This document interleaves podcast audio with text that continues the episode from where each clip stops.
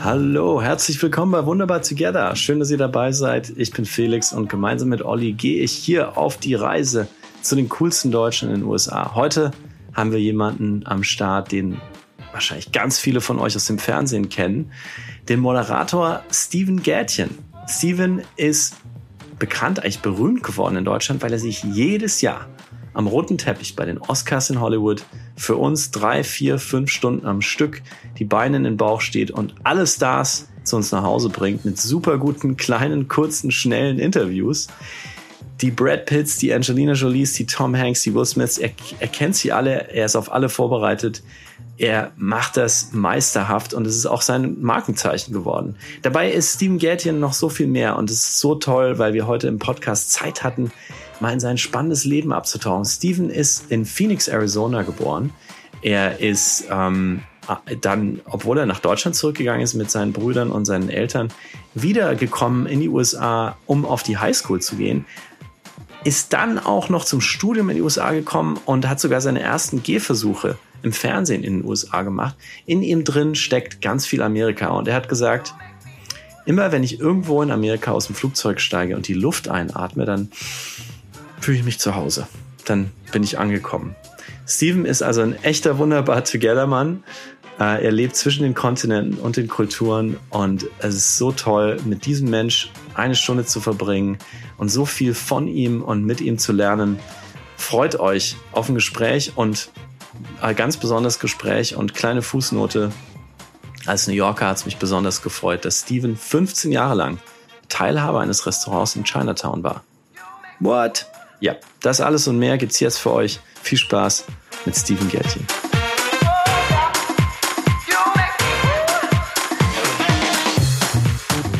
Er ist Moderator, Schauspieler, Reporter, Filmkritiker, Podcaster und vieles mehr. Und äh, ich habe heute die Ehre, einen Moderator anzumoderieren, denn er ist bei uns zu Gast und wir sind wahnsinnig glücklich darüber.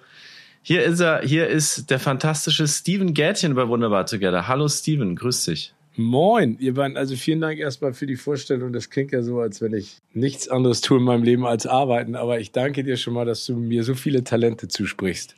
Ja, apropos arbeiten, wo, wo bist du denn gerade? Wo, wo erwischen wir dich? Ich bin jetzt gerade in Köln und hatte heute Proben für den Deutschen Comedy-Preis, der in zwei Tagen verliehen wird. Und morgen geht's dann auch nochmal ins Studio und dann Freitag live äh, auf die Bühne und dann schauen wir mal, ob das Proben was gebracht hat oder ob es ein totales Desaster geworden ist.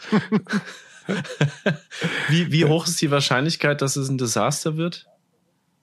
Ach, die Wahrscheinlichkeit ist immer da. Also die Wahrscheinlichkeit existiert ja auch, während man so eine Veranstaltung noch moderiert. Aber ich mache das jetzt ja schon relativ lange und ich weiß ja, es ist nichts in Stein gemeißelt. Alles kann passieren, nichts muss passieren. Und insofern live macht ja immer am meisten Spaß. Aber ich habe da keine Angst vor. Ich habe mal vom Produzenten des Bambi gehört, der das jahrzehntelang gemacht hat, dass er während des Bambis, dieser großen Live-Gala, die Produktionshalle außen umrundet hat, weil er es nicht ausgehalten hat, drin zu sein, war so nervös, hatte so Angst, dass was passiert. Und ähm, weil bei diesen live Das kann ich schlecht tun. Das kannst du irgendwie nicht, ne? Du bist da, du, du musst irgendwie reagieren. Ähm, aber bei diesen ja, live also ich bin ja auf der Bühne. Immer, ich kann da, äh, ja, aber das gehört ja dazu. Ich glaube, das ist ja das ist ja wie bei einem Fußballer, der im Training tausend Szenarien durchspielt und Tesse und Taktiken und dann gehst du ins Spiel rein und dann hast du auf einmal einen Abwehrspieler, der dir so an den Fersen klebt, dass du keine Chance hast, dich frei zu bewegen. Das ist ja das Schöne. Im Prinzip ist es ja genau das, was wir alle Moderatorinnen und Moderatoren uns wünschen. Aber es ist ja auch im Schauspielgeschäft so oder beim Podcasten. Du wünschst dir ja, dass es eine Herausforderung gibt. Also es muss jetzt ja, also jetzt nicht in, im negativen Sinne, aber, aber du lernst ja das Handwerk über Jahre und willst es dann auch irgendwann einsetzen und, und das macht dann halt Spaß. Was ne? war denn so die letzte Herausforderung, äh, die dir passiert ist, wo du gesagt hast, wow, das ist jetzt mal echt nach ähm, 20 Jahren moderieren, das ist mal wieder eine richtige Challenge? Ja, was heißt eine richtige Challenge? Also es soll jetzt auch nicht arrogant klingen im Sinne von, ich brauche die Herausforderung. Also mir macht das ja so schon Spaß. Und ich glaube, wenn man mit Menschen zusammenarbeitet, weiß man, dass da ja immer irgendwas ähm, anders sein kann. Also für mich ist jede Show mit Joko und Klaas eine Herausforderung, aber eine freudige, weil ich mich wie Vater, Mutter, Kindergärtnerin, Feuerwehrmann und Polizist fühle. Ne? Also das, ei, ei, ei. Da, kannst du natürlich auch, da proben wir auch alle Spiele durch und dann kommen die Jungs an und dann ist alles anders. Es war bei Stefan ja auch so. Ne? Wir haben jegliche Regel 28 Mal umgedreht, weil wir wussten, wenn die nicht wasserdicht ist, dann haut er sie mir um die Ohren und er hat es trotzdem gemacht. Ne? Oder Ryan Gosling bei der Goldenen Kamera, das war auch nicht so geplant, aber es ist dann auch passiert. Also das Leben ist voll von Überraschungen und ich stelle mich denen gerne und habe äh, einfach total Bock und du hast eben was ganz Spannendes gesagt. Ich glaube, dass man irgendwann die Angst ablegen muss, ne? Weil ich glaube, dieser Perfektionismus, der ja auch in unserer Gesellschaft seinen Tribut fordert. Ne? Alle wollen perfekt aussehen, alle wollen einen perfekten Job machen, alle wollen perfekt der Etikette entsprechen. Das funktioniert einfach nicht. Ich glaube, man muss nehmen, was kommt und dann darauf reagieren und da macht es auch am meisten Spaß. Wir sprechen über ähm, I am Ryan Gosling, äh, über diese Szene natürlich ähm, nachher noch. Das, das können wir uns ähm, Ach so. das können wir uns natürlich sparen ähm, wir uns auch für später. ja, das sparen wir uns auch für später, glaube ich, einer der schlimmsten Sätze in Interviews. Darüber reden wir später noch, wo man immer denkt, ja, red halt jetzt drüber drüber. Aber wir wollen über so viel mit dir sprechen. Äh, zum Beispiel über deinen Podcast. Ähm, du selbst hostest Kino oder Couch. Großartiger Titel und sprichst Vielen mit Dank. Menschen aus, ja, aus dem Showbiz eigentlich, äh, mit Menschen, deren Namen man kennt, über deren Lieblingsfilme, über den ersten Kinobesuch ähm, und kommst da auch immer ganz gut in die Person rein, hinter die Kulissen. Du hast jetzt schon die zweite Staffel gestartet. 50 Folgen oder so. Die dritte da. Staffel kommt Die dritte. Jetzt. Dritte Staffel. Wow. ja, Ui. dritte Staffel ist jetzt wow. angelaufen. So genau. Dutzende Folgen. Äh, hast du, hast du eigentlich eine Lieblingsfolge? Gibt es eine, wo du sagst, ähm, an die erinnere ich mich gern zurück? Das Interessante ist, dass es da keine, keine gibt, die so sag ich mal, rausgestochen hat, weil sie so besonders war, sondern jede einzelne Folge ist äh, insofern toll, weil du merkst, dieses Thema Kino und Serie spricht halt jeden an. Ne? Mhm. Und ganz viele Leute, die ich schon gefragt habe, haben gesagt, ja, aber du weißt doch immer alles und ich stehe dann da, mhm. da wie ein Ochs vom Berg. Und dann habe ich gesagt, darum geht's ja gar nicht. Es geht ja gar nicht um Filmwissen und Nummer zwei weiß ich auch nicht alles, sondern es geht darum, was das für Emotionen in einen auslöst. Und das ist total toll. Ne? Ich habe jetzt letzte Woche eine Folge aufgenommen, erst mit Matthias Schweighöfer und danach mit Oliver Masucci. Die waren unterschiedlich wie Tag und Nacht, aber trotzdem total spannend. Ne? Dann haben Olli Schulz und ich miteinander gesprochen und äh, beschlossen, wir machen unser eigenes Kino auf. Oder Ina Müller, die äh, am liebsten ihr, ihr eigenes äh, Single-Kino hätte, weil sie zu genervt ist von Popcorn essenden Menschen. Also da kommt immer wieder was ganz Tolles bei rum und, und ich finde dieses Gespräch im Zeitalter des Tempos, das kennt ihr ja auch, ne? Das, ja. Deswegen macht ihr auch den Podcast, dass du einfach dich mal aufeinander einlässt und Ruhe einkehren lässt und entspannt reagieren kannst und einfach mal frei von der Seele weglaberst und dann ich auch Fragen stellen darf. Das macht mir einfach so eine Freude und äh, das sind ganz viele Menschen, Christiane Paul, Alexandra Maria Lara, die du dann von einer ganz anderen Seite mhm. kennenlernst und die ich alle so schätze und so gerne mag. Ähm, also Nummer eins, ich habe eine Devise, ich habe keine Lust mehr mit Arschlöchern zusammenzuarbeiten. Das habe ich lange gemacht, auch zwischendurch. Das wird auch immer wieder passieren. Aber das ist äh, mein Wunschszenario, in diesem Podcast immer Gäste zu haben, auf die ich richtig Bock habe. Und die waren alle einfach großartig. Super. Du hast eben das Stichwort einfach gesagt. Also ich, Felix und ich haben jetzt auch vor über einem Jahr mit dem Podcast gestartet und einfach ist alles andere. Also Podcasten ist nicht einfach aus meiner Sicht. Das ist irgendwie, wie hast du es genannt, Felix, olympische Disziplin. Ja, und, olympische ähm, Spiele, ja. Man muss irgendwie äh, alles können. Genau, und ich weiß halt, wie viel Arbeit das ist. Und ich weiß aber auch, und das kriegt man ja mit, was du alles noch nebenbei machst. Ähm, wie schaffst du das? Und vor allem, wie viel Arbeit steckst, steckst du persönlich eigentlich in jede Podcast-Folge? Also vielen Dank für die Vorschusslorbeeren. Du, ich glaube, ich habe das große Privileg und Glück, dass ich seit ganz vielen Jahren Dinge machen darf, die mir Spaß machen. Mhm. Und das ist das Nonplusultra. Ne? Dann brauche ich auch nicht mehr so viel Schlaf. Ich meine, ich habe jetzt ja auch bin in einem Alter, da hat man ja mehr senile Bettflucht als ein wirklich tiefen, festen Schlaf. Ne? Insofern ist das auch überschätzt. Aber nein, mir macht das total Bock und vor allen Dingen, also wie gesagt, ich glaube, man muss ablegen, alles zu wissen und alles zu können. Und das, ich kann das ja auch nicht alles. Ne? Also mhm. mir macht es einfach Spaß. Und ähm, ich investiere, investi, äh, investiere, investiere, wollte ich sagen, investiere da schon viel Kraft und Zeit rein, weil das ist ja auch der Respekt meinem Gegenüber. Das habe ich ja auch schon früh gelernt mit diesen ganzen roten Teppichgeschichten und sowas und den Interviews, mhm. die ich führen durfte und darf dass äh, Vorbereitung das Nonplusultra ist insofern, weil ich dann einfach meinem Gegenüber, egal ob männlich, weiblich, eine Person oder drei, zeige, hört mal zu, ich nehme das ernst, was ihr da macht und ich habe einfach Bock drauf und ich finde, das gehört ja dazu. Mhm. Und hast du neben dem eigentlich, also dem eigentlichen Podcast aufnehmen, hast du doch Zeit überhaupt selbst Podcasts zu hören? Und wenn ja, welche hörst du am liebsten? Ja, ich höre selektiv, ne? Also das gebe ich ganz ehrlich zu. Ich muss viele Filme oder ich darf viele Filme und Serien gucken. Ich habe ja auch noch ein bisschen Freizeit und Privatleben. Ich möchte meine Freunde sehen. Also ich höre Podcasts, Hörspiele. Ich bin zum Beispiel total wieder auf den Trichter ge äh, gekommen von drei Fragezeichen. Ne? Mhm. Das macht mir so einen Bock wieder auf einmal. Diese absurden Geschichten. Und ich grusel mich genauso wie vor irgendwie gefühlt 40 Jahren. Das ist absurd, aber das ist so mein Ding. Ich habe auch eine lang, also ich höre gerne ähm, amerikanische Podcasts. Ich habe eine Zeit lang ganz viel alles, was Howard Stern gemacht hat in seiner Radiosendung mir angehört. Ich mag, ähm, also ich, ich, ich, ich schwenke so hin und her zwischen international und national. Ne? Also ich mag ähm, gemischtes Hack, weil ich einfach ein riesengroßer Fan von Tommy Schmidt bin. Den liebe ich und verehre ich. Ähm, ich höre natürlich Baywatch Berlin, weil ich einfach immer wissen muss, was äh, Jakob und ähm, und Thomas Schmidt und Klaas da wieder geplant haben, damit ich nicht irgendwie in eine Falle reinlaufe. Aber äh, äh, es kommt immer drauf an, ne? Also was, was, was auch immer passiert. Okay. Und jetzt, jetzt bist du ja zum Podcasten erst vor ein paar Jahren gekommen und bist aber schon, und da bist du mir das erste Mal aufgefallen, also seit fast 21 Jahren habe ich jetzt äh, versucht mal rauszufinden, oder weiß nicht, ob es stimmt, das kannst du doch mal sagen. Das erste Mal hast du da bei den Oscars am roten Teppich gestanden und die Stars dort abgefangen. Was ich mich gefragt habe, wie bist du da hingekommen? Wie hast du es geschafft, da an den roten Teppich zu kommen? Glück.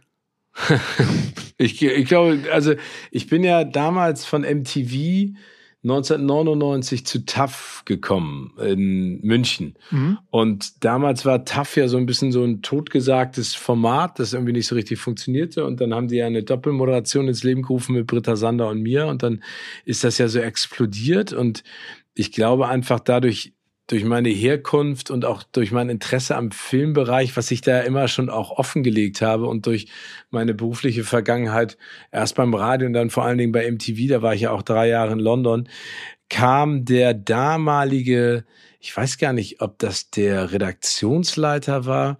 Auf jeden Fall Rainer Laux, der jetzt mittlerweile die ganzen Big Brother Geschichten macht, mhm. ähm, zu mir und meinte so, ey, Steven, hast du nicht mal Bock an roten Teppich? Weil das Susanne Atwell bis zu dem Zeitpunkt gemacht hat und ich glaube, die da irgendeinen Wechsel einfach mal vollziehen wollten.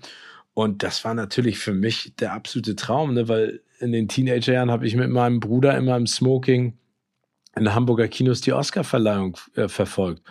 Und dann ging das los und dann war ich da zum allerersten Mal. Damals hatten wir uns ja was ausgedacht. Wie kriegen wir die Stars so ein bisschen länger zu uns? Wie bleiben die länger bei uns stehen? Und haben dann ja Rosen verteilt und so Schokosnacks. Dafür bin ich dann so ein paar Mal angegangen worden und dachte, das kannst du doch nicht machen. Ich dachte, wieso kann ich das nicht machen? Ich kann doch machen, was ich will ihr könnt, also äh, freut euch doch, dass die dann alle stehen geblieben sind. Nee, und dann hat das so seinen Lauf genommen. Dann gab es ja zwischendurch Unterbrechungen. Dann war, glaube ich, Anke einmal oder zweimal. Stimmt. Dann hatten sie ja. einmal, genau, dann hatten sie einmal den Teppich nicht gemacht aufgrund von 9-11. Und dann war noch mal einmal Annemarie da vor zwei Jahren. Genau. Und ansonsten habe ich das jetzt durchgemacht. Ich glaube, es waren meine, ich habe 19 Mal gemacht. Und nächstes Jahr, wenn ich wieder darf, ist mein 20. Das ist völlig absurd. Also völlig absurd, aber natürlich toll. Ich muss, ich muss ganz offen äh, zugeben, ich, ich bin ja wirklich Fanboy und ich habe, meine Mutter hat, also meine, ich bin mit meiner Mutter mal nachts wach geblieben. Wir haben immer die Oscars geguckt. Oh, cool, danke. wirklich. Und wir haben damals noch mit Videokassette sogar aufgenommen, weil ich bin immer als kleiner Stöpsel bin ich eingepennt irgendwann und musste mir das dann am nächsten Tag noch den Rest angucken. So crazy waren wir. Und ähm, ja, also ich, ich habe jetzt auch gedacht, also du musst mir unbedingt mal ein paar Tricks verraten, wie du die Leute dort, also okay, rote Rosen hast du schon gesagt, aber was für andere Tricks hast du drauf, um die Stars dort abzufangen? Weil ich, ich sehe das ja auch, ich erinnere mich dran, wie viele Leute da immer stehen und versuchen, so ein paar Minuten von den Leuten zu bekommen, von den, von den Stars, die da vorbeilaufen. Hast du über die Jahre irgendwelche Supertricks bekommen? Oh, das wäre toll, wenn ich so super Tricks hätte, ne? Aber das ist ja in diesen 19 Malen, die ich das gemacht habe, ist ja auch das ein oder andere Interview total kapeister gegangen und ich habe Leute nicht gekriegt oder der Teppich war einfach frustrierend, weil keiner stehen geblieben ist. Ich glaube, am Ende ist es, wie gesagt, immer Vorbereitung. Also ich gucke ja alle Filme. Wir haben sogenannte ähm, Filmbibel oder eine Oscar-Bibel, die nennen wir das A to Z, wo wir alle äh, Buchstaben, also nach dem Alphabet ähm, aufteilen von Presentern über Laudatoren bis hin zu Nominierten und denken und überlegen uns dann immer so drei bis fünf Fragen pro Person. Mhm. Und dann versuchst du da am Teppich im Prinzip durchzuhalten. Ne? Also wir stehen da ja extrem lange. Wir sind da ja fast fünf Stunden durchgehend, ohne dass wir Pipi-Pause machen können oder irgendwas anderes.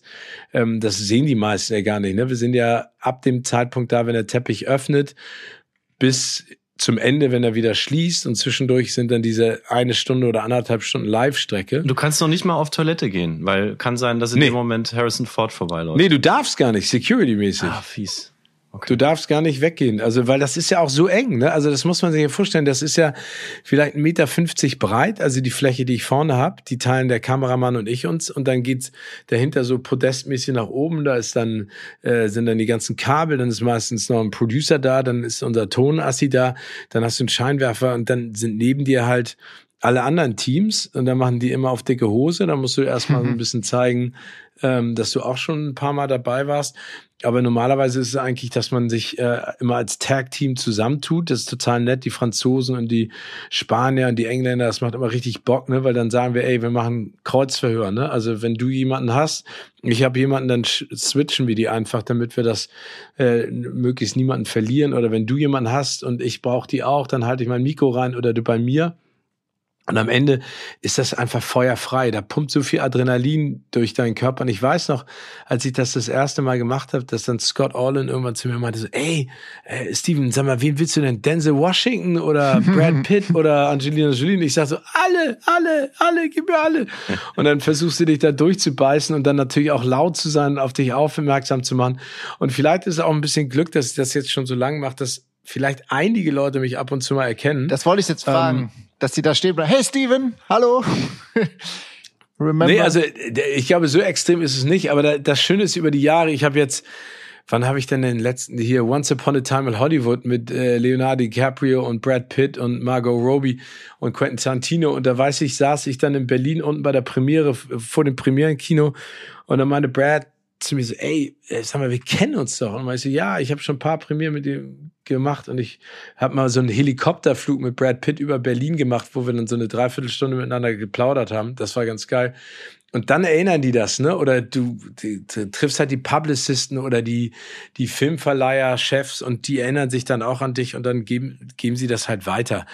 Ne? Also es ist halt, sag ich mal so, bekannt auf einem Level des Sehens, ne? Also jetzt nicht so, wir tauschen Handynummern aus und ähm, sind beste Buddies. Aber erzähl mir das mal, wenn ich jetzt nicht dich jedes Jahr sehe. Also ich bin Bill Eilish, äh, du stehst am roten Teppich, was machst du jetzt?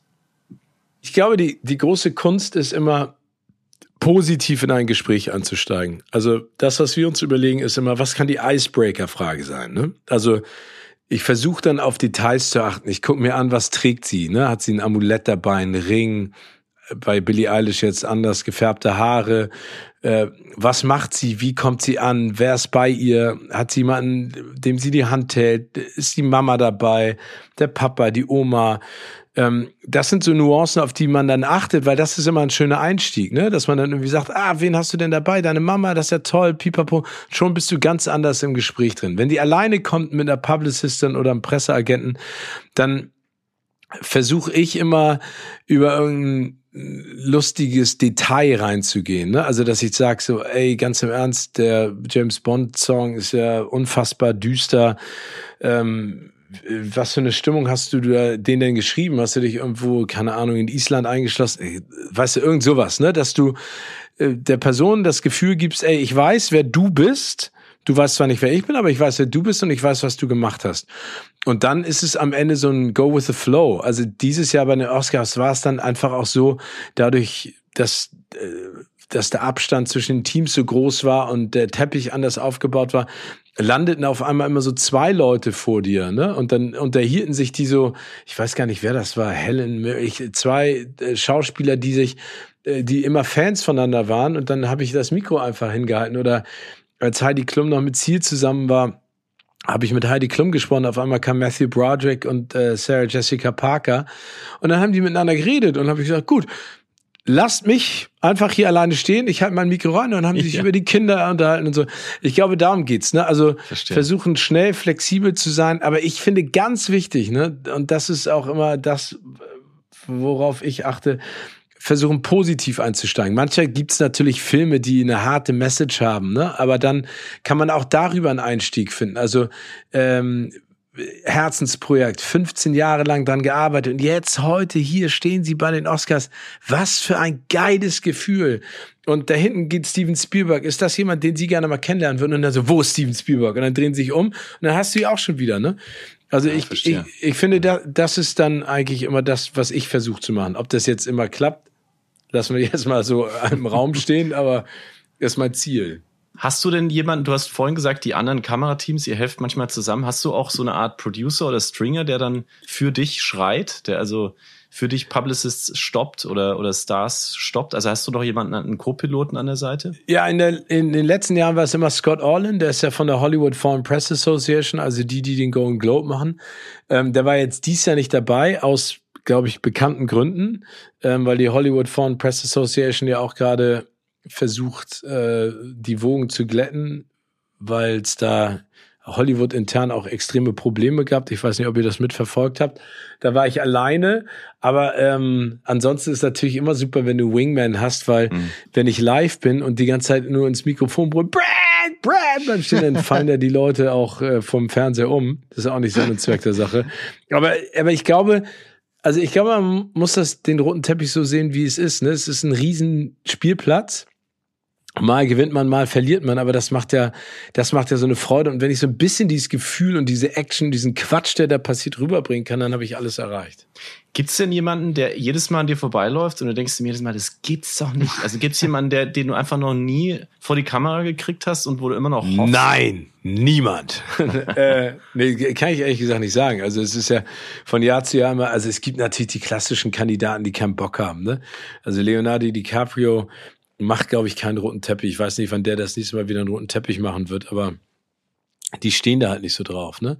Leonardo DiCaprio, Jennifer Lawrence, ähm, dann die ganzen Großen. Also es ist immer schwierig, die Großen, die nominiert sind, vor die Kamera zu kriegen. Leider Gottes, ne? Weil die kommen relativ spät. Die haben dann ja auch eine bestimmte Sitzordnung, bestimmte ähm, äh, organisatorischen Punkt, dass die alle sitzen müssen, wenn wenn die Live-Show anfängt und das heißt, dann kommt der Superstar Leonardo drei Minuten bevor die Oscars anfangen, dann kann, dann nimmt er sich nicht um, obwohl er dürfte sich Zeit nehmen, aber ansonsten ist das schon ein bisschen schwieriger manchmal.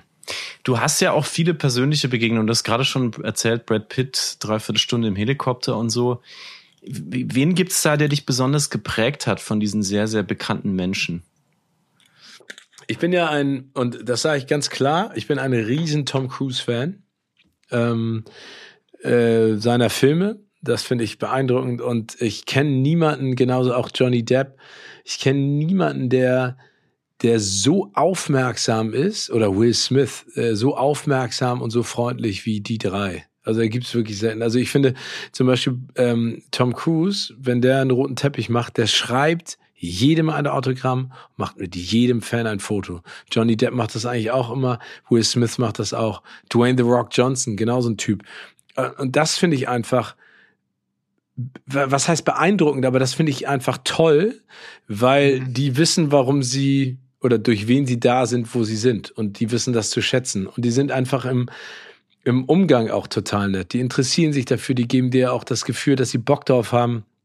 Das geht manchem nationalen Star vielleicht ein bisschen ab, was ich schade finde, aber die Internationalen können das gut. Aber Tom Cruise habe ich jetzt schon so häufig getroffen, der erinnert sich an alles, worüber wir im Vorwege gesprochen haben. Egal, ob er da jetzt Assistenten hat, die sich das alles notieren oder nicht.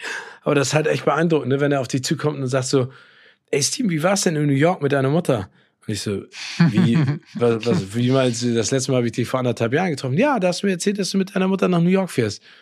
Ich so, what? ja, gut. Oder Will Smith kommt an und nimmt dich in den Arm und sagst, ey, wie cool. Oder, oder Johnny Depp kommt am Ende dann nach dem roten Teppich zu dir und sagt, ey, das war so nett, ey, schön, dass wir uns wiedergesehen haben, nimmt dich in den Arm und, oder Martin Lawrence äh, geht dann zu seiner Managerin und sagt so, ey, sag dem Steve nochmal, dass ich mich super wohlgefühlt habe. Das sind halt tolle Sachen. Und da, da, das, dann freue ich mich auch nicht, weil, weil diese Begegnung dann so, noch eine, so eine Stufe weitergeht, sondern weil ich dann happy bin, dass ich äh, diese Arbeit, die ich da reingesteckt habe, dass die auch honoriert wird und dass das irgendwie zurückstrahlt.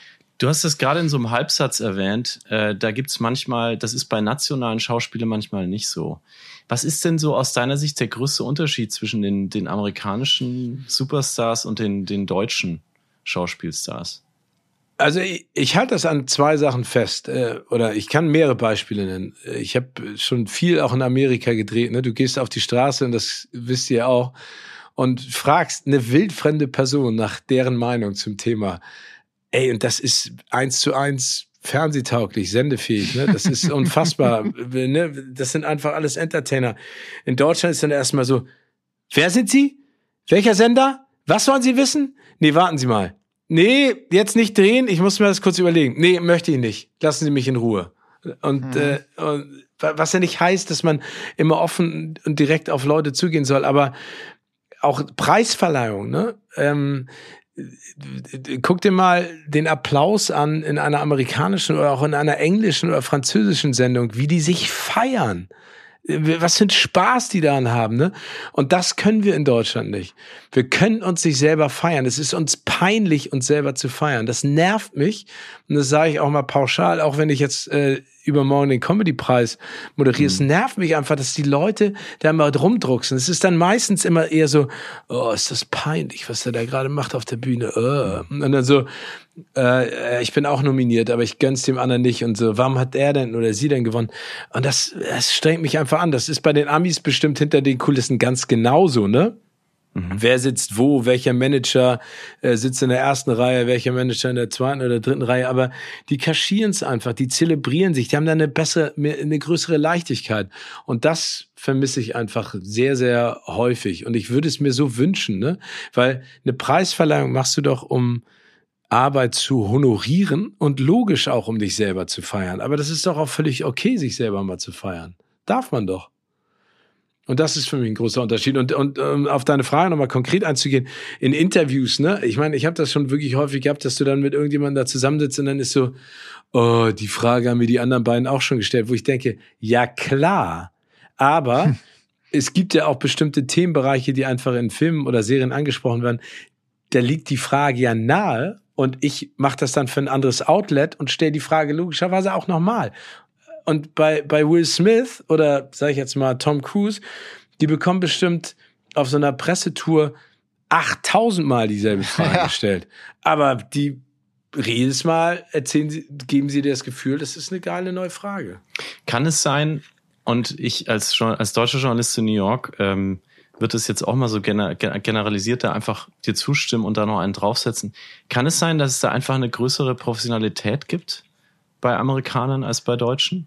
Eine Professionalität, dass man auch Dienstleister ist, dass das ein Business ist, ein Interview zu machen, dass es ein, ein Austausch ist von Informationen und keine, kein Gefallen? Ja, also ich glaube, da hast du recht. Ich kann ein Beispiel nennen. Ich habe ja auch eine Zeit lang mal Fußball gemacht, ne? Eine Saison lang die Bundesliga und internationale Spiele. Und ich weiß noch, dass wir, wenn wir mit den Bayern gesprochen haben, immer die gleichen Spieler gekriegt haben. Ne? Das war immer Van Bommel oder Oliver Kahn. Ähm, aber nie einer der anderen. Und da habe ich mich mit englischen Kollegen unterhalten und die haben gesagt, Alter, erstmal ganz im Ernst, wir haben Vertrag Und wenn wir 6-0 auf die Schnauze kriegen, dann geht jeder, der angefordert wird von der Presse, vor die Kamera und sagt was dazu. Und in Deutschland ist dann so, nee, nee, ich möchte nicht mit der Presse sprechen. Wo du so sagst, ja, aber es ist ja Teil deines Berufs. Ich mhm. muss dazu natürlich aber auch sagen, dass heutzutage das, was auf die einplattert, auch auf die jungen Schauspielerinnen oder äh, Fußballer, noch eine andere Dimension hat. Ne? Also ich glaube, durch die Social-Media-Geschichten, du kannst ja, wenn du einen Satz falsch baust, und der doppeldeutig rüberkommt, dann kann das jeder frei interpretieren über Twitter, Facebook, Instagram und TikTok. Und dann hast du auf einmal einen sogenannten Shitstorm am Hals. Das macht es natürlich auch nicht einfacher. Aber ich glaube schon, dass man mit einer gewissen Professionalität rangehen sollte und sagt, das ist jetzt mein Job das ist Teil dessen. Es gibt auch Introvertierte bei den Schauspielern und Schauspielerinnen, natürlich introvertierte GesprächspartnerInnen, die keinen Bock darauf haben. Das akzeptiere ich dann aber auch. Aber es gilt, finde ich, immer noch das, was du auch gesagt hast, dass man das auch als Job, als Dienstleistung sehen muss und sollte. Und noch eine Frage zu deinem eigenen Beruf. Was, was findest du ist so der größte Unterschied zwischen amerikanischen und deutschen Moderatoren, ModeratorInnen? Ich finde, das verschwimmt ja alles total. Ne? Also ich meine, du hast natürlich als, als englischsprachiger Host eine viel größere Sendefrequenz als jetzt als Deutscher. das macht es natürlich dann auch einfacher, international zu arbeiten. Aber ich finde zum Beispiel, dass und da muss ich ehrlich gesagt eine Lanze auch für den europäischen Kontinent brechen. Ich sehe ja, was die Amerikaner bei der ABC Pre-Show machen, bei den Oscars. Das ist alles gescriptet. Die haben alle Teleprompter. Also das heißt, alle Fragen und Antworten werden vom Teleprompter abgelesen. Da finde ich, passiert bei uns viel, viel mehr. Also viel, viel mehr in der, in der Freiheit, in der Spontanität, in der Flexibilität. Und ich finde auch, dass wir Set-Designer haben und äh, Producer ähm, hierzulande, die einfach so geiles Fernsehen machen. Ne?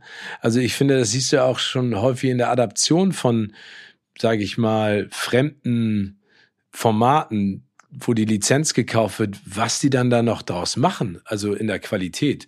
Also ich finde, da stehen wir nichts nach. Ich glaube, dass das amerikanische Fernsehen, also um beim amerikanischen Fernsehen mal zu bleiben, natürlich auch gebeutelt ist durch das, was du da rechtlich auch für eine für eine für dünnes Eis betrittst. Ne? Also Will Smith hat mal gesagt, der beschäftigt drei Anwälte 24/7 aufgrund von tausend Plagiatsvorwürfen und Rechtsstreitereien. Ne? Das ist ja in Amerika, da läufst du gegen Baum und ich verklag den Baum und die Stadt, weil sie den Baum da gepflanzt hat und krieg eine Million zugesprochen. Jetzt mal übertrieben gesagt aber ich finde da, also ich finde, da können wir Deutschen uns äh, äh, definitiv hundertprozentig sehen lassen. Also ich habe auch amerikanischen Sendungen mal beigewohnt und mir das angeguckt. Da gibt es super Leute. Ich meine, Jimmy Fallon, Jimmy Kimmel, das sind einfach großartige, spontane Leute. Ähm, und Ellen DeGeneres ist ja auch gut. Ähm, aber das ist natürlich ein anderer, das ist der Talkshow-Bereich jetzt im Vergleich zum Showbereich. Mhm. Ja, toll. Und ein sehr, ein sehr tolles Bild, was du uns da gibst, dass beide Seiten so ihre, ihre Vorteile haben. Wir schicken dich jetzt im Podcast ins nächste Kapitel. Ähm, Olli hat was für dich vorbereitet. Ja, das, das sind die Entweder-Oder-Fragen. Ich, äh, ja, das ist ein Rapid Fire. Wir möchten, dass du ganz schnell antwortest. Und wenn du willst, kannst du natürlich auch was dazu sagen. Ja, noch einen, Schluck, noch einen Schluck trinken vorher. nee, nee, ich habe schon genug getrunken. So, ich muss gleich Pipi machen, wenn ich noch mehr trinke. Schieß los. Kino oder Couch? Kino. Weil das für mich eine Oase ist der der Fantasie der fremden Welten. Ich tauche da ein, ich genieße das, ich liebe es, mit anderen Menschen Filme anzugucken, weil die mich animieren zu lachen, zu weinen oder äh, vor Spannung im Sitz zu versinken. Das ist zu Hause manchmal nicht unbedingt in der Dimension möglich. Ich mag Kino, ich liebe Kino. Kino oder Netflix? Verschwimmt. Also es gibt ja genügend äh, Netflix-Serien und Filme, die ja auch in Zukunft eine wichtige Rolle spielen werden im Kino und auch bei den Oscars. Ähm, ich mag die Vielfalt. Insofern sage ich Netflix auch gerne im Kino. Okay. Podcast oder Fernsehmoderator? Ah. Ich bin gern ein Podcast moderierender Fernsehmensch. Lässt sich nicht festlegen. Okay. A Single Man oder die letzte Kriegerin? Sind oh. beides, Fil beides Filme und wir haben oh, gut recherchiert. Oh, ihr habt sehr gut recherchiert. Ähm, ähm, ach, das ist, also, ich sag mal so, ähm, äh, die letzte Kriegerin, Once Were Warriors, ein neuseeländischer Film, der mich so unfassbar berührt und nachdenklich aus dem Kino rausgeschickt hat. Vor allen Dingen, weil da Menschen im Kino nicht geweint haben, sondern die haben geheult. Ne? Also aus voller Emotion raus. Und da habe ich nur gedacht, ey, was für eine Magie kann ein solcher Film auf Menschen ausströmen. Und vor allen Dingen habe ich gedacht, das ist genau der Punkt, warum ich Kino so unfassbar liebe. Also da, das ist echt schwierig. Und A Single Man ist natürlich jetzt das Regiedebüt von einem Mann, äh, den man in der Richtung gar nicht erwartet hätte. Und zwar von Tom Ford, einem der größten Modedesigner aller Zeiten. Und da hat mich die Performance vor allen Dingen von unserem Oscar-Preisträger Colin Firth begeistert. Aber das sind zwei unterschiedliche Filme, aber auch mit einer unfassbaren Melancholie. Aber ich würde sagen, Once Were Warriors, weil das immer noch ein Film ist, die letzte Kriegerin, der, der, dem ich romantisch nachhänge, im Sinne von, dass der mich emotional so gepackt hat. Äh, kurze Warnung, Rapid Fire, ne? Nicht Slow Motion Matrix. Nur, nur eine kleine. Achso, Rapid Fire. Rapid Fire, auch ein geiler Film mit Brandon Lee. Da habe ich Jahre, genau. jahrelang gesucht. Äh, geiler Film, aber ich mache schnell. Ich mache schnell. Comedy oder Science Fiction?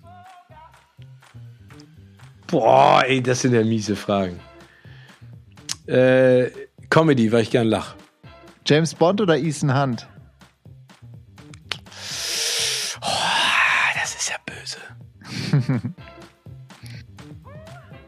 James Bond versus Ethan Hunt. Sage ich. Beide gut. Also ich meine, James Bond, ne? Sean Connery und Daniel Craig. Ich habe ja den neuesten Bond gestern Abend gesehen. Ähm, und Ethan Hunt, Mission Impossible, fand ich die ersten beiden Filme schlecht. Die letzten fand ich richtig geil. Aber ah, ich würde sagen, dass, dass James Bond sich warm anziehen muss, weil Ethan Hunt ihm auf den Fersen ist. Luke Skywalker oder Obi-Wan Kenobi? Ah, Luke Skywalker. Ganz klar. Ba Luke Batman, Skywalker. Oder, Batman oder Joker? Batman. Joko oder Klaas? Joko und Klaas. Joko oder? Also, nee, oder? Gibt, nee, gibt nicht oder. Da gibt's nicht oder. nee, ganz ernst. Also ähm, mit Joko habe ich privat mehr zu tun als mit Klaas, aber ich schätze Klaas unfassbar für das, was er da abrockt und wie er ist als Person und, und Joko auch. Das sind äh, zwei ganz, ganz besonders wichtige Menschen in meinem beruflichen und privaten Leben. Cool. Perfektionist oder better done than perfect? Ah, also better done than perfect ist für mich nicht die richtige Formulierung. Ähm, ich bin schon Perfektionist, aber ich habe keine Angst davor, dass es nicht perfekt läuft. Deswegen better done than perfect klingt so nach dem Motto, ach, mach das einfach mal. Deswegen würde ich immer sagen Perfektionist. Aufstehen oder Snooze-Bad? Wie bitte? Aufstehen oder Fußbad? Nee, oder Aufstehen oder Snooze-Button? Aufstehen. Immer. Schon wieder. Geburtstag feiern oder aussetzen? Geburtstag feiern. Flugangst oder Flugfreude? Flugfreude. Weißwein oder Rotwein? Rosé. Kann ich, die anderen beiden Dinger kann ich, ich bin Rosé-Trinker, das ist echt unangenehm. Ich bin auch ein Halbmarathonläufer, kein Marathonläufer. Also insofern, ich entscheide mich für Rosé. T Tattoo oder kein Tattoo? Kein Tattoo. Obwohl ich jetzt, je älter ich werde, desto mehr denke ich drüber nach, solange meine Haut noch einigermaßen straff sitzt, dass nicht aus der Hummel so ein Plattgedrücke. Ja, also so, so wie aus Hangover, so ein schönes äh, Mike Tyson-Tattoo. nee, aber ich glaube, das, ich glaub, das wird nichts mehr bei mir. So, jetzt ganz aktuell Jamaika oder Ampelkoalition? Boah, das ist. Also, man muss ja immer vorsichtig sein, wie man sich politisch äußert, ne? Ja. Ähm, ja, sind ich hätte, unter uns. Ich hätte, ich hätte, ich hätte, ich hätte mir gewünscht, wäre es die Zitronenkoalition geworden. Nennt man doch jetzt, glaube ich, so, ne? Grüne Echt? und FDP. Ah. Habe ja. ich jetzt gehört, die Lemon, äh, die Lemon-Koalition. Lemon Coalition, cool. Ja. Ja, okay. Und dann anders gefragt. Scholz oder Baerbock? Oh, Baerbock. Vergebung oder Rache? Ah, das ist ah, eine ganz spannende Frage. Ähm, ich glaube, jeder hatte mal diesen Moment, wo, wo man sich die Fähigkeiten von einem Jean-Claude Van Damme oder aus etlichen Actionfilmen wünscht, wo du einfach dem Typen kurz eine verpulst und er fällt ohnmächtig um, ohne dass er kaputt ist oder blutet oder dass danach was passiert. Ähm, ich bin eigentlich kein Rachemensch, weil ich äh, daran glaube, dass dieser Boomerang immer irgendwann zurückkommt. Der, das ist auch Zeitverschwendung. Das ist so wie sich ständig über Dinge aufregen oder ärgern, die man nicht gemacht hat. Vergebung ist schwieriger, aber ist äh, definitiv sinnstiftender und äh, heilsamer. Ja, geht mir genau ähm, gleich. Kryptowährung oder hartes Geld? Hartes Geld. Ich wünschte, ich verstehe was von Kryptowährung. Und ich habe ja noch einen anderen Podcast, der heißt Money Money. Und da mhm. gibt es so viele Leute, die in Kryptowährungen investieren. Und ich steige schon nach den ersten drei Worten aus, wenn mir jemand erklärt, worum es geht. Und das ist eigentlich scheiße. Digitale Kunst oder reale Kunst? Reale Kunst. Ich finde das, ich find, hap, haptisches ähm, mag ich gerne.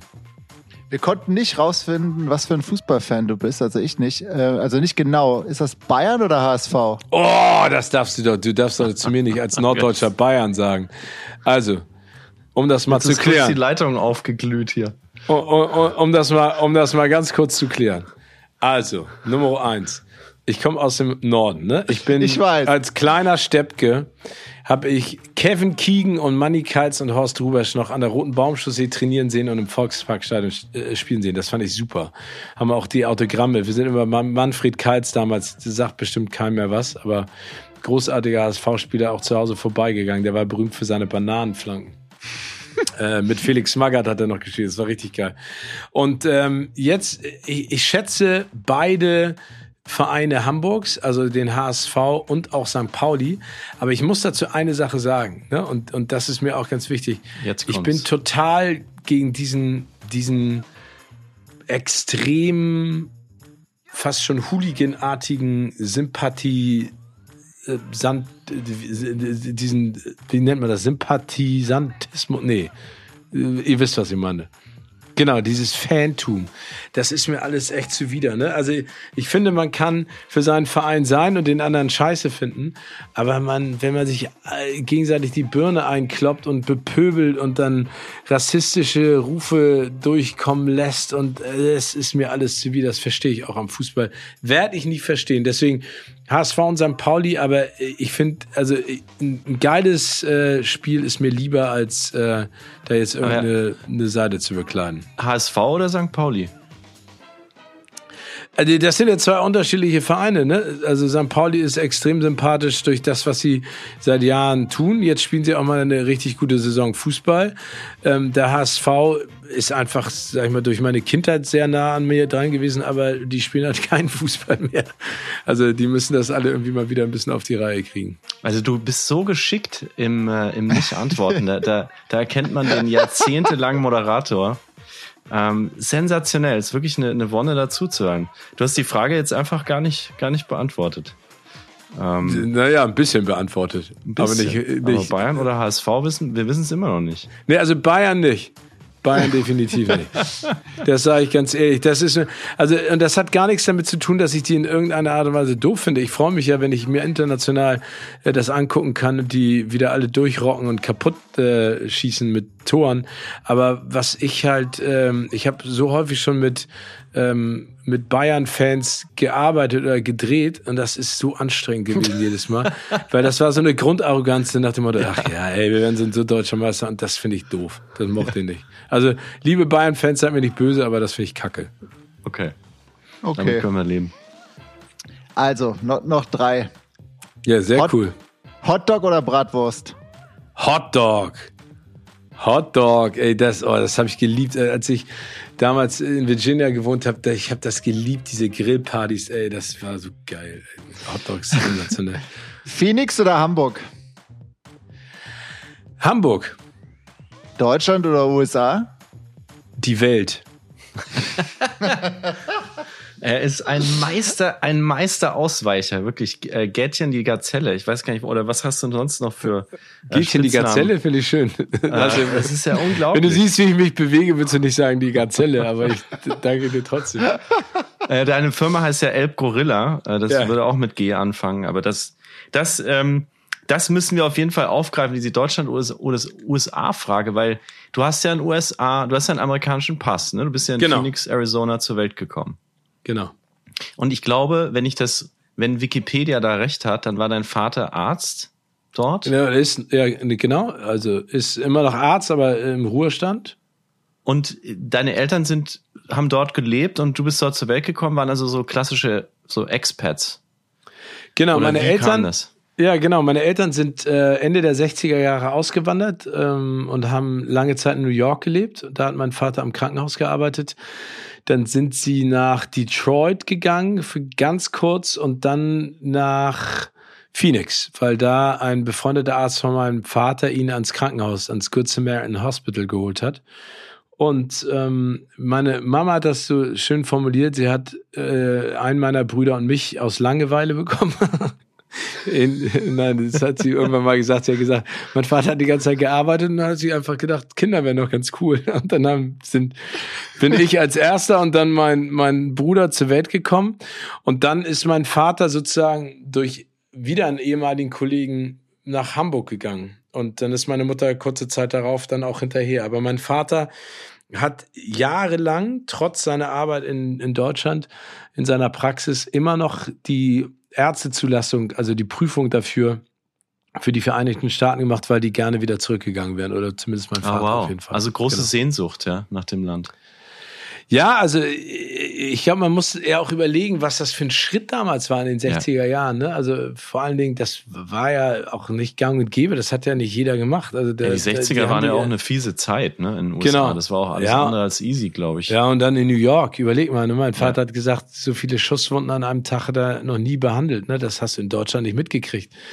Ähm, aber mein Vater und meine Eltern sind da sehr anglophil, die haben auch ganz viel äh, so in ihre DNA übernommen und auch uns weitergegeben, was, was halt für, für das Amerika eigentlich ja immer noch steht, auch wenn es den USA momentan auch alles andere als gut geht in vielerlei Hinsicht.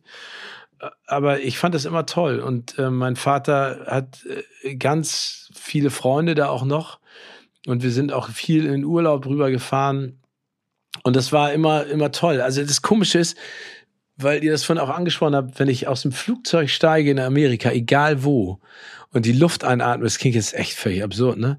Aber das ist für mich direkt ein Gefühl von Heimat. Das klingt komisch. Aber sobald ich aus dem Flieger rauskomme, das ist ganz komisch. Ich weiß nicht, woran das liegt. Vielleicht bin ich dann immer noch so benommen von der Flugzeit oder weil ich zu wenig Schlaf hatte, aber es ist für mich immer so ein Nachhausekommen. Also für mich ist es inzwischen auch so und wir äh, schalten gleich noch Johanna dazu, unsere dritte Kollegin hier im Bunde, die ja die waschechte Amerikanerin unter uns drei Podcastern ist. Aber tatsächlich geht mir das auch so. Ich wohne jetzt fast zehn Jahre in New York. Wenn ich hier ankomme, die Flugzeugtür geht auf und ich sehe die Menschen, die dort warten, die am Flughafen arbeiten, dann weiß ich, bin zu du Hause. Du bist da. Ja. ja, cool. Und du bist ja sehr früh dann nach Deutschland zurück, glaube ich. Du warst, warst drei oder so, habe ich gelesen. Genau, dreieinhalb, ja. ja. Hast genau. du eigentlich noch Kindheitserinnerungen an, an diese ersten drei Jahre USA? Ach, das ist total schön, dass du mich fragst. Ich habe, glaube ich, Erinnerung durch die Erzählung meiner Großmutter, weil ich weiß, dass also die die Mutter meines Vaters ist dann ganz am Anfang rübergekommen, also auch eine eine Frau, die, die bis zu dem Zeitpunkt ja nicht gereist ist, ne? Also äh, mhm. in, im großen Maße. Meine meine Großeltern sind mit meinem Vater noch mal, äh, also nach dem Krieg ein paar Jahre nach Brasilien gezogen ähm, äh, und das war so deren großes Ding. Aber meine Großmutter hat immer erzählt, dass ähm, ich sie immer gefoppt habe, weil da war auf dem Areal, das war halt so ein klassisches, so ein Wohnblock, ne? also so eine gated Community. mit einem kleinen Swimmingpool. Und ich wäre da immer halt rumgekrabbelt auf äh, nur in Pampers. Sie hat gesagt, sie kannte Pampers gar nicht damals. Ne? Also ich hatte halt Pampers an und bin halt immer Nucky Die, bei der Hitze in Phoenix auch verständlich, um den Pool rumgekrabbelt. Da hätten mir immer meine Knie aufgeschubbert und hätte immer so getan, als wenn ich reinspringe. Und dann ist sie wieder aufgesprungen, hinter mir hergelaufen. Und ich habe habe mich immer köstlich darüber amüsiert. Und es gab auf dem Weg von unserer Wohnung zum Pool eine Wohnung, da stand eine eine Plastikkatze im Fenster, die war so sonnenausgeblichen und so ein bisschen vergilbt und halt nicht so hübsch, aber das war faszinierend. Meine Oma musste immer mit mir dann vor dieser Katze halten für mehrere Minuten und meinte, ich hätte da begeistert der Katze versucht, alles zu erzählen in meiner Babysprache. Aber das sind so Sachen, die ich komischerweise dann glaube zu erinnern. Und es und äh, auch so ein paar Situationen, also wir haben da auch ganz viele Fotos von, dann war das so ein eingezäunter Spielplatz, wo ich dann drauf gespielt habe. Aber die Frage ist halt immer, ist es eine Erinnerung, die ich selber ja. gemacht habe, oder ist es eine Erinnerung, die jemand anders gemacht hat und mir davon erzählt? Total schöne Bilder, aber die du uns da mitbringst. Und um dann weiterzuspringen, du bist dann nach Deutschland logischerweise mit deinen, äh, mit deinen Eltern zurückgekehrt. Und du kamst dann aber als junger Mensch wieder in die USA freiwillig, ne? Du bist, du bist zurückgezogen, bist sozusagen äh, zum Studium dann, oder? Nein, nein, ich bin sogar zwischendurch, also ich war ja nochmal in Virginia auf der High School für ein Jahr, dann bin ah, ich okay. nach der Schule nach Washington DC gezogen und dann ja nochmal Anfang der 2000er mit meinem Bruder nach Los Angeles. Oh wow, okay. Genau. Also High School also und dann selber nach DC gegangen, nach der High School. Nee. Nee, nee also nee, Highschool, da war ich 15 in Amerika ja. und dann bin ich zurückgegangen, habe das Abitur gemacht und dann habe ich ähm, äh, Zivildienst gemacht oder was vor dem Zivildienst? Nee, nach dem Zivildienst. Wusste nicht so richtig, was ich machen sollte und bin dann in die USA gegangen zu Freunden von meinen Eltern nach Washington DC, nach Alexandria und habe da gekellnert. Habe da lange äh, in so einem cool. äh, kleinen Restaurant, The Village Wharf hieß das Nee, ich habe noch nicht mal gekennert. Ich war Busboy. du hast die Tische abgeräumt. Genau, ich ja. habe die Tische abgeräumt, habe, glaube ich, ich weiß gar nicht, was, 2,50 Dollar gekriegt als Lohn, aber dann 10% des Trinkgeldes der Kellner, deren Tische ich sauber gemacht habe. Super. Und äh, dann hat sich, dann hat sich zum College dann wieder zurückgezogen. Bist du mit deinem Bruder wieder hin, um dort zu studieren, oder? Genau, also wir, mein Bruder ist ja Schauspieler und Drehbuchautor und wir haben uns, ich weiß noch, Weihnachten bei meinen Eltern getroffen und dann haben wir beide irgendwie gesagt, Alter, ey, irgendwie geht uns das alles hier tierisch auf den Sack. Wir haben einen amerikanischen Pass, let's do it. Und dann sind wir nach Los Angeles gezogen, haben da beim befreundeten Fotografen in seinem Haus gewohnt und haben, glaube ich, das erste Vierteljahr nichts gemacht. Ne? Also waren Beachvolleyball spielen, haben uns so einen alten schrottigen Jeep Cherokee gekauft und sind damit nach Las Vegas geballert und waren irgendwie so, haben Quatsch gemacht. Und dann hat äh, mein Bruder ganz viele Castings gemacht für Filme und ich habe dann nochmal fürs amerikanische Fernsehen gearbeitet und parallel studiert. Genau, und das war echt cool. Hört sich nach der besten Zeit deines Lebens an. Ja, also das war eine der der richtig geilen Zeiten. Ich, ich habe schon schöne Sachen erleben dürfen, das stimmt. Aber das war echt toll. Auch mit meinem Bruder war es toll. Und ich bringe jetzt mal äh, unsere, unsere Amerikanerin ans, ans Mikro. Hallo Johanna.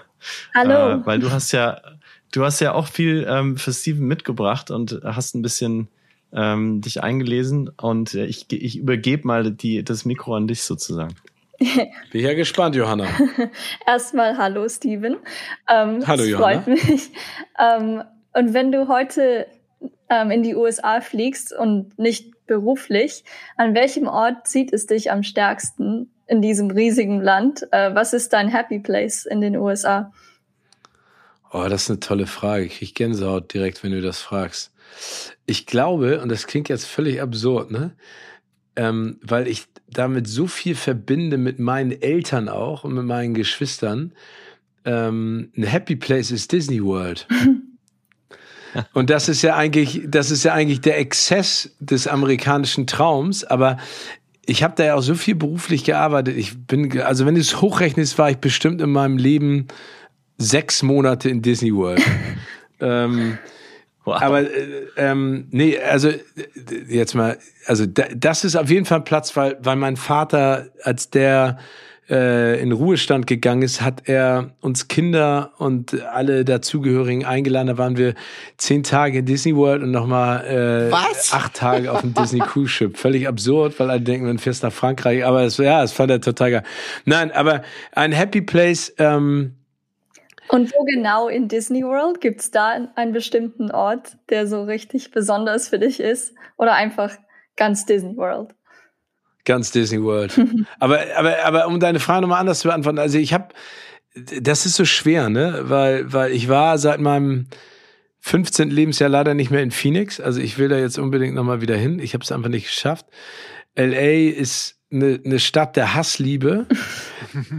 Aber New York ist zum Beispiel eine Stadt, die ich, also ich habe ja ganz häufig auf dem Rückweg von Los Angeles mit dem Red Eye bin ich dann in New York ausgestiegen und dann habe ich meine Klamotten reingeworfen bei Freunden von mir und bin dann morgens aus äh, Brooklyn bis hoch zum Central Park gelaufen. Und wenn diese Stadt erwacht, ne, ähm, oder ich war ja jetzt seit dem, was die letzten zwei Jahre auch die Welt beherrscht hat, nicht mehr da. Aber wenn diese Stadt erwacht, das war so geil. Die Leute und was du da machen konntest. Es gibt, äh, also ich kann das gar nicht, ich kann das gar nicht, wie man so schön sagt, pinpointen auf einen bestimmten Ort, aber ich würde mal sagen, ähm, Maine auch, ne? Da war ich auch. Wenn du da an der Küste bist, ah, es ist echt schwer. Aber es ist eine super Frage. Also macht mich total nachdenklich. Lassen wir mal Disney World provokanterweise stehen. ja, also eine genaue Antwort habe ich auch nicht erwartet. Das geht mir auch so. Ich hab, ich bin in San Francisco geboren und dann im Staat New York aufgewachsen und beide Küsten sind für mich so schön. Also ja, Achso, nee, aber weißt du was? Ich kann, ich kann dir die, die Frage beantworten, indem ich drüber nachdenke, wo ich gerne meinen Lebensabend abschließen würde. Und ich hätte gern ein kleines, feines Haus mit einer schönen Terrasse in Manhattan Beach in Los Angeles mit dem Blick auf den Pazifik. Und dann würde ich immer mit meinem Rollator unten äh, die Promenade hoch und runter gehen, mir zwischendurch irgendwo einen großen Chocolate Chip Cookie holen, Kaffee und dann würde ich mich auf eine Parkbank setzen und irgendwann warten, bis da jemand sich neben mich setzt und dann würde ich den voll texten bis in die Ohren oder ihr die Ohren bluten. Das ist mein Happy Place. Sehr gut. Wow. Also, also nochmal, nochmal, nochmal passiert es dir nicht, dass du nach Kalifornien ziehst und dann nicht direkt an die Küste, ne? Du hast in Hollywood gelebt, oder? Oh Gott, ey, das werde ich nie wieder machen. Das ja. war, ey, in Hollywood, also das war noch beknackter, als man sich das vorstellen kann. nee, genau, also nee, das, äh, das war unerträglich, weil die einfach überhaupt nicht entspannen können. Da ist, äh, ne, jeder ist sich selbst der Nächste. Das war, finde ich, richtig anstrengend. Genau. Hm. Und ähm, warum bist du nicht in den USA geblieben? Weil als du da warst mit deinem Bruder, du hast da studiert in Kalifornien und hast in Hollywood gelebt. Ähm, warum bist du zurück nach Deutschland? Ja, das ist eine sehr gute Frage. Ich glaube einfach, das war dieser Breaking Point. Ne? Man sagt ja, dass du du brauchst schon anderthalb Jahre oder zwei Jahre, dich da einzugrooven. Und wie gesagt, wir haben in Hollywood gelebt und hatten am Ende keine einzigen amerikanischen Freunde oder Freundinnen, sondern es waren alles Neuseeländer, Australier oder Europäer. Und das fällt dir dann schon schwer. Und es gibt ja auch unfassbar viel, was ich an Europa und auch an Deutschland schätze und liebe. Mhm. Und ähm, wenn du da in so einer Bubble sitzt, ne, wo keiner weiß, was ehrlich gemeint ist und wer was wirklich mit wem wie machen will, das, das ist mir einfach schwer gefallen. Das hat einfach nicht so richtig, nicht so richtig Spaß gemacht. Das fand ich, fand ich doof. Und dann habe ich auch irgendwie gedacht, dann habe ich ein Angebot aus Deutschland gekriegt und dann habe ich gedacht, okay, komm, jetzt gehst du nochmal zurück und guckst mal, was da los ist. Und ähm, ich glaube, wenn ich da geblieben wäre, wäre ich auch immer noch da. Also dann hätte ich das geschafft. Aber hätte, hätte Fahrradkette. Ja. Ähm, und was ist bis heute typisch amerikanisch an dir? Oh, ich liebe Ketchup. ähm, kulinarisch bin ich da sehr eingeschränkt. Nein, aber ich glaube, dass äh, ich hoffe, und das ist ja immer doof, über sich selber ähm, sowas zu sagen, aber ich glaube, ich bin ein sehr offener Mensch. Und ich finde, dass Amerikaner sehr offen sind. Und das, was meine Eltern uns beigebracht haben, ist, ähm, gib jedem eine Chance und äh, genieße es und versuche es einfach. Was ich glaube, dass man in Deutschland vielleicht äh, beim Erwachsenwerden immer viel zu viel hinterfragt, wenn ihr wisst, was ich meine, dass man nicht macht, sondern dass man es immer erst in Frage stellt, bevor man überhaupt was tut. Und mein Vater und meine Mutter haben immer gesagt, du kannst nichts falsch machen, ne? Das Einzige, was du falsch machen kannst, ist, etwas nicht zu tun. Und das äh, ist, glaube ich, so ein bisschen auch die amerikanische DNA. Und das habe ich immer an denen geschätzt. Ne? Einfach machen, weitermachen, gucken, versuchen, schauen, was, was passiert. Und ähm, das passiert einfach zu selten. Dazu passt ähm, meine nächste Frage, aber bevor ich die stelle, Steven, es ist sehr spät bei euch. Äh, ich sitze hier in meinem gemütlichen Nachmittag. Hast du noch 15 Minuten? Ich habe noch äh, 15 Minuten. Super, alles klar. Jetzt bin ich nämlich echt gespannt. Es gibt zwei Gerüchte über dich in der Gastronomie. Erstes Gerücht, du hast vor 20 Jahren zusammen mit einem Kumpel einen Bagelladen auf der Grindelallee in Hamburg gehabt. Stimmt das? Das stimmt nicht. Mein bester Freund, also wirklich, den ich über alles liebe und schätze, der hat mich, als ich in London gelebt habe, in London besucht. Und da gab es damals schon Ende der 90er Jahre Belgelehen. Und dann ist er mit dieser Idee schwanger gegangen und hat, äh, ich glaube, einen der ersten Belgeläden Hamburgs aufgemacht. Also damit habe ich nichts zu tun. Ich schmücke mich nicht mit seinen Leobeeren, weil er hat das alles alleine gemacht und, äh, und auch großartig gemacht. Und das zweite Gerücht, also erstes Gerücht ist sozusagen äh, verneint. Ähm, du warst nicht Teilhaber, den Laden gab's. Zweites Gerücht, du warst mal beteiligt am Restaurant Via Monterone äh, hier in New York, Chinatown. Äh, ich habe das gegoogelt. Angeblich war das in der Nähe von der Bowery. Das ist gleich da, wo genau. ich meine kleine Tochter vom Kindergarten abhole jeden Tag. Ah, cool. Super, super coole Gegend. Stimmt das? Und das wenn stimmt. ja, warum? Ähm, das stimmt. Das ist ein alter Freund von mir, der in New York lebt, ein Deutscher, der aber jetzt auch schon, da, wie lange ist der jetzt schon da? 25 Jahre, 30 Jahre. Ähm, und bei denen war ich immer, wenn ich in New York gewesen bin. Ähm, ganz toller Kerl, M Musikproduzent. Und ähm, irgendwann äh, meinte er zu mir, du, äh, wir haben da so ein kleines Café gefunden und wollen da was reinbauen und so ein Coffeeshop. Und dann meinte ich so zu ihm, Alter, ich finde das total geil. Wenn ihr das macht, sag mir Bescheid, steige ich ein. Und dann rief ja. er mich irgendwie anderthalb Monate später an und meinte so, du, wir machen das jetzt. Hast du immer noch Bock? Und habe ich gesagt, ja, habe ich Bock. Und dann äh, ist daraus ein kleines äh, äh, Restaurant geworden. Das hieß Nautilus dann auch. Und dann ist daraus ein Club entstanden, der aber leider nicht so richtig funktioniert hat. Ähm, also ich hatte rühmlicherweise zum Angeben glaube ich, mehr als, warte mal, wie lange ist das denn? 15 Jahre, glaube ich, die Möglichkeit zu sagen, ey, übrigens, ich bin ein geiler Typ, weil ich habe eine Bar, ein Restaurant in New York. Aber ich habe äh, also nicht damit, nicht äh, richtig viel damit zu tun gehabt. Das war alles der Kumpel von mir, der das gemacht hat. Ist ja auch geil, damit anzugeben. Ist ja super. Ist aber, ich aber so, hätte ich hätte ich mal mehr machen sollen, habe ich leider nicht. Wie 99 Prozent aller Restaurants oder Clubs in New York irgendwann dann gescheitert. Ich habe ich hab noch einen im Netz, noch so einen alten Review gefunden. Da hat jemand unten drunter geschrieben, somewhere along the way you lost control of the restaurant and staff. You need to rehire your chef Knoll. hat jemand da hingeschrieben vor irgendwie vielen Jahren. Keine ja, Ahnung, das kann wer, der Chef, wer ja, der Chef Knoll war, aber das hat, hat der Mensch recht, der das geschrieben hat? Ist da irgendwann die, die Kontrolle ja, ich, verloren gegangen? Ja, ja, da ist die Kontrolle verloren gegangen. Du kannst auch, also ich konnte die Kontrolle aus ähm, Hamburg ja so und so nicht haben. Das war extrem schwer und es haben ja, waren ja auch viele andere da, daran beteiligt. Hm. Noch, äh, das, das lag dann in den Händen an den äh, der Leute in New York und das hat einfach nicht so richtig geklappt. Aber wie gesagt, auch das ist eine Erfahrung wert ähm, und man muss es einfach mal versuchen wir gucken, bevor wir, bevor wir zumachen, hier genau noch in diese Erfahrung rein. Denn du hast ja das schon am Anfang gesagt. Du hast ja auch einfach, du hast wahnsinnig viel erlebt, du hast viel ausprobiert und einiges hast du ja auch einfach versemmelt.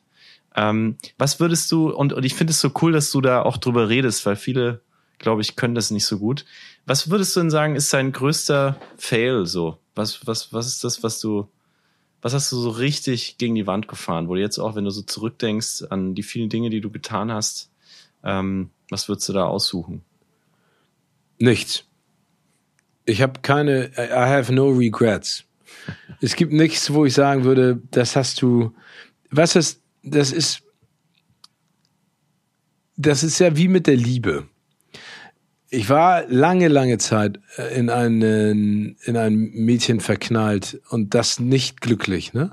Mhm. Und meine Jungs haben immer zu mir gesagt, Alter, ey, was, was, warum, ey, das funktioniert doch nicht und warum, du könntest in dieser Zeit doch tausend Frauen kennenlernen und Spaß haben. Aber es ist nicht passiert. Und äh, im Nachhinein jetzt zurückzublicken und sagen, ach Mensch, ich hätte in der Zeit so viele tolle andere Sachen machen können und andere Frauen kennengelernt, ist doch totaler Quatsch.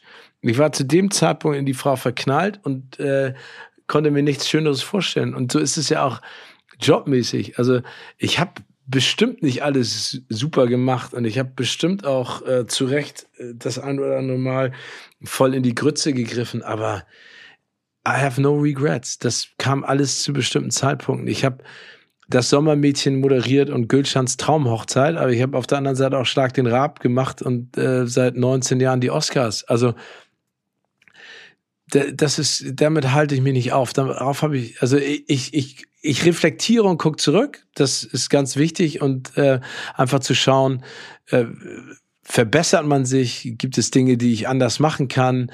Gibt es Menschen, denen ich anders begegnen muss? Gibt es Dinge, die ich anders tun kann? Aber es gibt nichts, wo ich sage, ach scheiße, das war richtig doof. Mhm.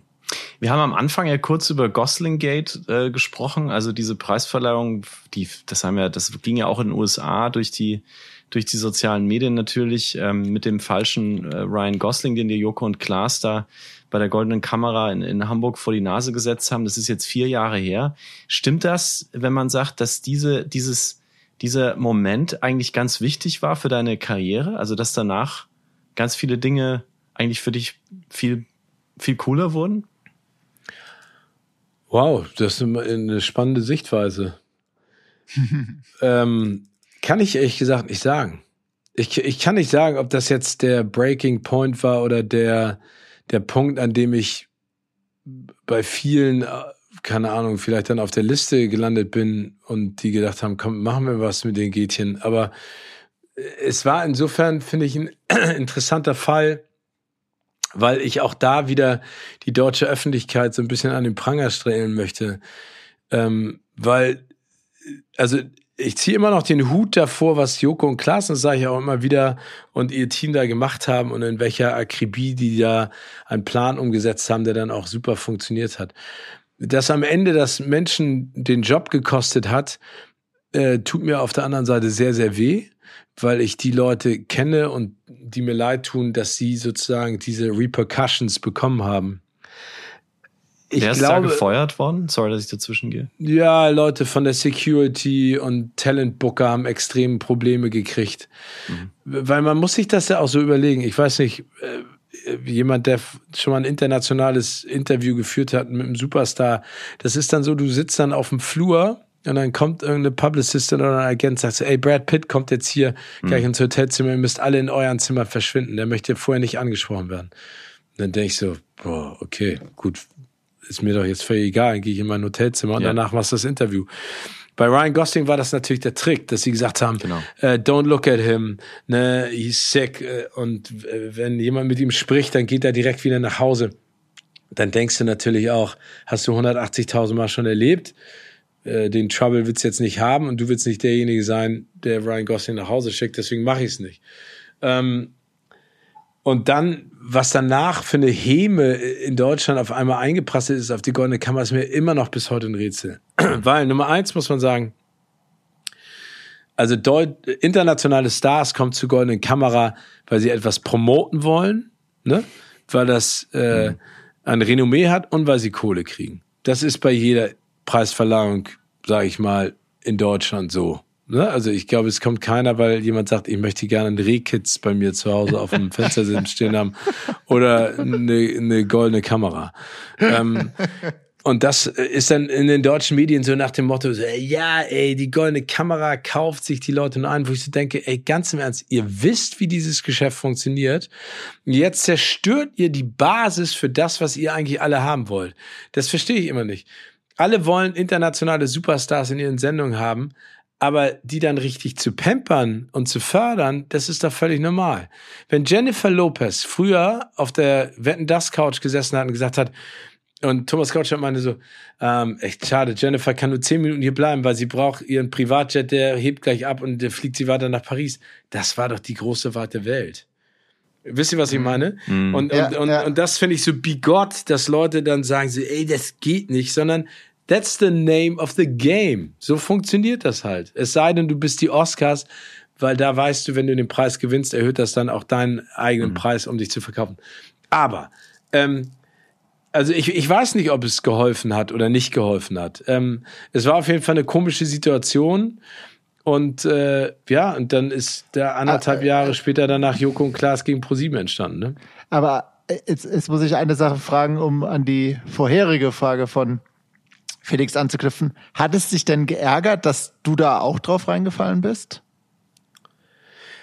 Nee, mich hat das nicht geärgert. Also, weil ich war eine Woche vorher bei den Oscars und dann habe ich den dicken Bäckermeister aus München durch dieses Tor kommen sehen und wusste, das ist nicht Ryan Gosling. Also ich wusste, das ist nicht Ryan Gosling, aber ich wusste in der Sekunde nicht, hm. ist das vielleicht ein Prank on me? Ne? Also ist das ein Prank sozusagen versteckte Kamera oder verstehen ah, okay. Sie Spaß? Hat sich Ryan Gosling mit seiner Entourage ein Gag ausgedacht. Und ihr müsst euch das mal vorstellen. Ich habe ja einen Knopf im Ohr, ne? Also ja. um bei Live-Sendung mit der Regie verbunden zu sein, damit sie sagen, was passiert. Ich hatte vorher den Regisseur drauf, die Aufnahmeleitung, den künstlerischen Leiter, den Producer und vielleicht noch jemanden von ZDF. Also ich hatte sehr viele Menschen auf meinem Ohr, die mit mir geredet haben, parallel zu dem, was ich dann gemacht habe. Und als Ryan Gosling rauskam, war gefühlt drei Minuten, vier Minuten Stille. Also wow. ist ja nichts passiert. Das heißt, es hat mir auch keiner gesagt, es geht jetzt weiter oder das ist ein Prank, schnappt dir die Kamera, sondern ich habe dann einfach in die nächste Kategorie moderiert und dachte ja, hinter, hinter mir backstage fängt den jetzt jemand ab und bringt mir den Preis. Aber das ist ja alles nicht passiert. ja. Und ähm, Genau, also das war schon eine absurde Situation. Aber also, ich und, bin niemandem böse, das ist ja hm. passiert. Und warst du, warst du davor schon, äh, hast du davor schon mit äh, Joko und Klaas zusammengearbeitet oder ist das erst danach entstanden? Nein, also ich kannte Joko äh, vorher. Wir haben uns äh, per Zufall auch das ein oder andere Mal im Urlaub getroffen und waren, sage ich mal, freundschaftlich verbunden, jetzt nicht in der Intensität, in der wir das jetzt sind. Joko war auch äh, vor ja jetzt neun Jahren auf meinem 40. Geburtstag, ne? Und das ja weit vor ähm, Ryan Gosling und Gosling Gate mhm. gewesen. Ähm, nee, das ist danach entstanden, anderthalb Jahre später, dass ich jetzt Joko und Klaas gegen Pro7 mache. Aber ob das eine mit cool. dem anderen zu tun hat, kann, kann ich nicht sagen. Das wissen die Leute, die die Entscheidung getroffen haben, mich anzusprechen. Aber es ist ja eine schöne Fügung, dass wir jetzt zusammenarbeiten dürfen. Ja, wie du sagst, no regrets. Genau. Ich kann es uns so nicht wieder, wieder, also ich kann es uns so nicht ändern. Ne? Und wenn das, wenn das überbleibt und am Ende ähm, auf meinem Grabstein steht, er war bei Gosling Gate live dabei, dann ist das halt so. Blicken wir mal in die Zukunft. Mich würde interessieren, was steht eigentlich, also du hast ja zwei Podcasts, die du gerade auch machst und das jetzt auch ähm, ich glaube, Money Money ist der zweite, Kino genau. oder Couch ist der andere. Ähm, jetzt bezogen aufs Fernsehen, gibt es irgendwelche großen neuen Shows, an denen du gerade arbeitest oder irgendwas, was jetzt oder ein weiteres Podcast-Projekt, was entsteht? Ja, also es gibt ähm, eine Idee für einen Podcast, den wir jetzt umsetzen werden. Äh, der heißt Hollywood Crime. Ähm, cool. Kann ich noch nicht so wahnsinnig viel zu erzählen. Und es kommt eine neue Show raus, die heißt Wer ist das Phantom? Und äh, es gibt so ein paar andere Geschichten, die gerade so ein bisschen, sage ich jetzt mal, in der Pipeline sind, aber da muss man einfach mal schauen, was daraus auch wird. Aber ich, ich bin total happy mit der Bandbreite an Dingen, die ich machen darf. Mir macht es richtig Bock und aber ich habe auch noch mal Lust, komplett andere Dinge zu tun. Worum geht's bei Wer ist das Phantom? Bei Wer ist das Phantom? Das ist im Prinzip ähm, so, so ein bisschen eine andere Art von Masked Singer. Ähm, wir haben drei Detektive, prominente Detektive bei uns im, äh, im, im Panel sitzen, also Nora Tschirner, Caroline Herford, Freddy Lau zum Beispiel oder andere Konstellationen.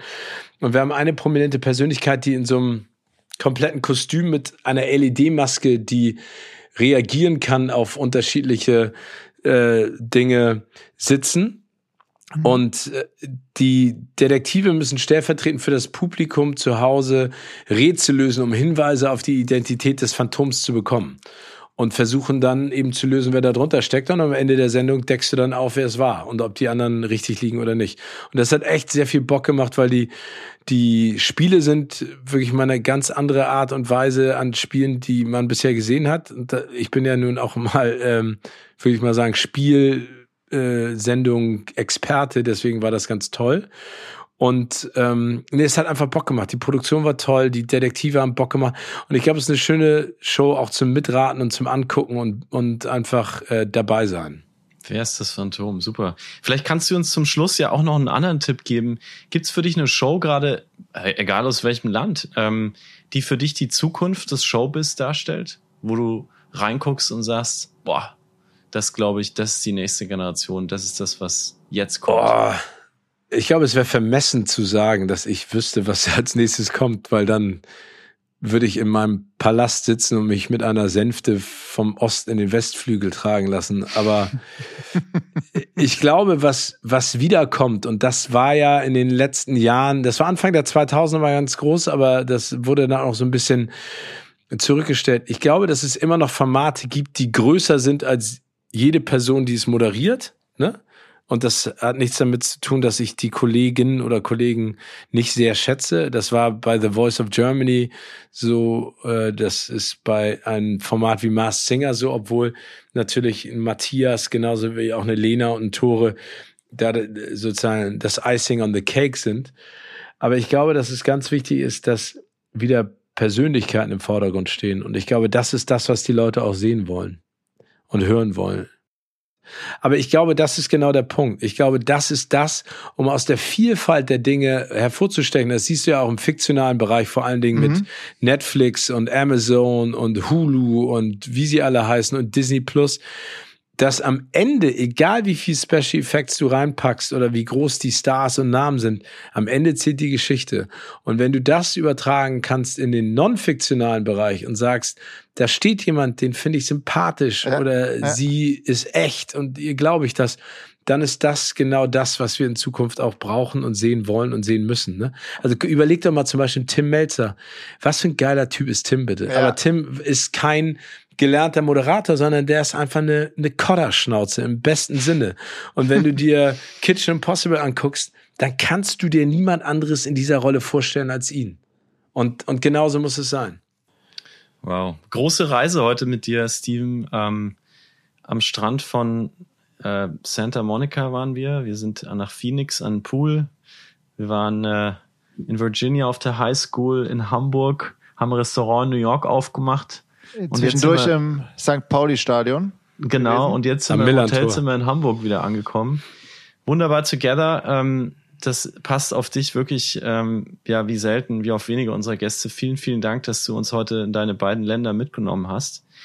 Wir haben HörerInnen auf beiden Kontinenten und wir geben immer ganz am Ende von Wunderbar Together das Mikro nochmal an den Gast äh, für deine letzten Worte. Kann sein, dass du jemanden grüßen möchtest, vielleicht einen Link sharen zu irgendwas, an dem du gerade arbeitest oder vielleicht hast du auch noch ein persönliches Motto, was du unseren HörerInnen mitgeben möchtest. Deine, deine letzten Worte.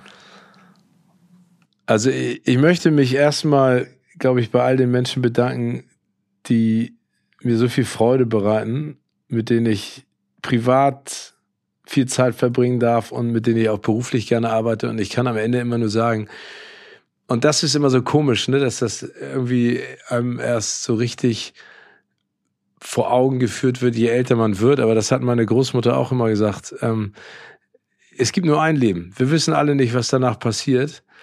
Wir wissen alle nicht, ob wir danach als äh, Schildkröte wiedergeboren werden oder ob es überhaupt einen Himmel gibt oder ob es dann einfach zu Ende ist. Ich habe da ganz spannendes Interview gesehen zwischen äh, Stan Lee und ähm, äh, einem Interview-Host und Larry King war das. Zwei lebende Legenden, beide leider nee, lebende Legenden, ehemals lebende Legenden. Und Stan Lee hat gesagt, er kann sich nicht vorstellen, wie es ist, dass nach dem Tod nichts da ist auf die Frage, ob er Angst vorm Tod hat.